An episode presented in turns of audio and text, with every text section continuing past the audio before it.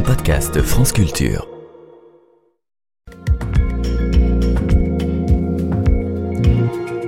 Pierre Repère, bonjour. Bonjour Guillaume, bonjour. Avec Science avec vous, aujourd'hui vous nous expliquez pourquoi il faudrait cesser de classer les cancers en fonction des organes.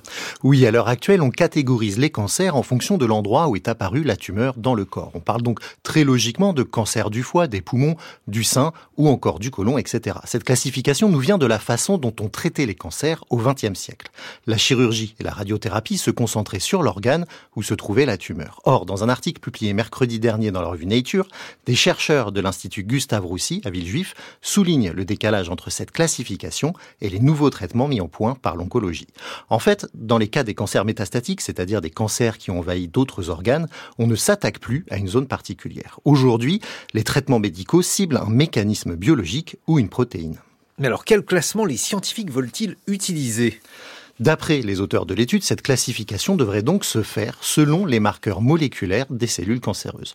En réalité, un même organe peut être concerné par une multitude de cancers avec des tumeurs qui n'ont pas le même profil biologique. Selon l'oncologue Fabrice André, directeur de la recherche de l'Institut Gustave Roussy et co-auteur de cette étude, désigner ces maladies différemment permettrait donc de mieux accompagner les patients. Si on prend l'exemple des patientes qui ont un cancer du sein avec des métastases, c'est-à-dire un cancer qui a envahi d'autres organes, certaines patientes vont avoir une surexpression d'une protéine qui s'appelle HER2. D'autres patientes vont avoir une mutation d'un gène qui s'appelle BRCA. Pourquoi on cite cet exemple? Parce que la mutation du gène donc BRCA peut aussi être responsable d'un certain nombre de cancers de l'ovaire, de prostate ou d'un certain nombre de cancers du pancréas. Ensuite, pour l'autre exemple HER2, ben, cette anomalie est également présente dans certains cancers de l'estomac ou dans d'autres cancers d'autres organes. Donc, ces deux patientes, si elles se rencontrent, elles vont dire mais c'est bizarre, on a la même maladie, mais on a des traitements complètement différents. Un médecin euh, euh, n'a pas mis le bon traitement. Et de là découle quand même perte de confiance, euh, incompréhension. Et ça, en fait, ce sont des éléments extrêmement importants dans l'acceptation de la maladie et dans comment on s'engage dans le parcours de soins. Paradoxalement, employer des termes tels que cancer par mutation GFR ou cancer par fusion du gène NTRAC pourrait bien simplifier la vie du patient. En classant les cancers par la biologie et non plus par l'anatomie, les auteurs de l'étude estiment qu'à terme, pour chaque cancer sera pris en compte non plus l'organe, mais trois, quatre ou cinq marqueurs moléculaires. Chaque patient aura donc un profil unique et un traitement en théorie mieux adapté. L'autre apport d'un changement de classification, selon Fabrice André, pourrait bien être une accélération du développement des médicaments. Le premier impact, c'est d'accélérer ce qu'on appelle le développement des médicaments. Pour développer un médicament aujourd'hui, il faut tester l'efficacité de ce médicament dans chaque maladie définie par l'organe d'origine. Aujourd'hui, pour démontrer le bénéfice d'un médicament, ben, vous devez d'abord le tester dans un cancer donné, puis dans un autre cancer donné, puis dans un autre cancer donné.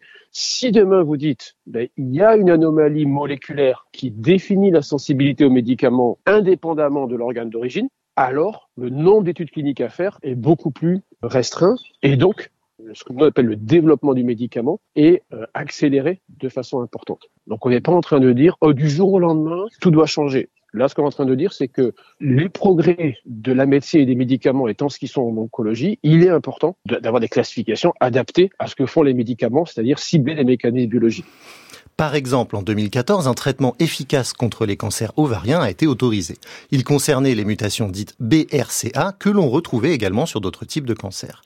Mais il a pourtant fallu attendre 4 ans de plus pour une autorisation de ce même traitement pour le cancer du sein, puis encore deux années supplémentaires en 2020 pour le cancer de la prostate. Un classement par marqueur moléculaire des cellules cancéreuses permettra sans doute à l'avenir d'accélérer les processus d'autorisation. Bon, mais alors, où en est-on dans ce système de classement, Pierre? Eh bien, plusieurs instituts de recherche sur le cancer ont déjà commencé à créer des équipes qui s'organisent non plus autour d'un organe, mais autour de l'analyse des profils moléculaires des patients. Selon Fabrice André, la volonté de classer par la biologie est une tendance de plus en plus naturelle dans la communauté de l'oncologie médicale. Mais de son propre aveu, le débat prendra encore du temps, d'ici à ce que les autorités de santé publique s'en emparent.